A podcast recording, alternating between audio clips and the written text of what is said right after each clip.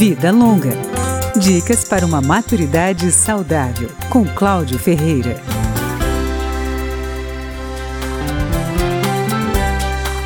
Etarismo, idadismo, ageísmo.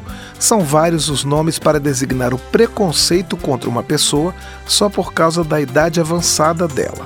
Especialistas reunidos em um seminário sobre o tema na Câmara dos Deputados mostraram que a discriminação aumentou com a pandemia, a partir de discussões, por exemplo, sobre quem deveria ou não ocupar os leitos hospitalares. Eles dizem que o envelhecimento populacional também evidenciou episódios de preconceito. A psicóloga Isabela Quadros, mestre em gerontologia, afirma que essa é uma questão urgente também fora do Brasil. Quando eu vejo países que têm uma comunicação maior né, de massa para esclarecer a questão do envelhecimento, né, que trabalham a inclusão do idoso em outros setores, principalmente no mercado de trabalho por mais tempo, tudo isso ajuda muito. Em relação ao mercado de trabalho, Isabela percebe que a principal manifestação de preconceito é na hora de contratar o profissional mais velho. E uma hipótese dela é que as mulheres mais velhas sofrem uma discriminação ainda maior, porque já tem uma defasagem no mercado.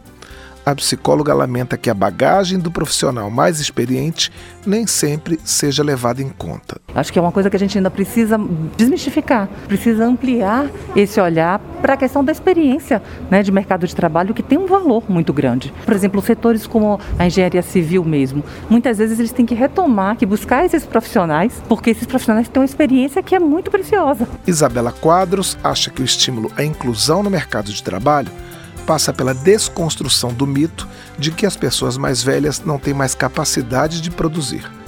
Ela sugere que as empresas sejam beneficiadas com isenção de impostos, como incentivo à contratação dos trabalhadores sêniores. Vida Longa, com Cláudio Ferreira.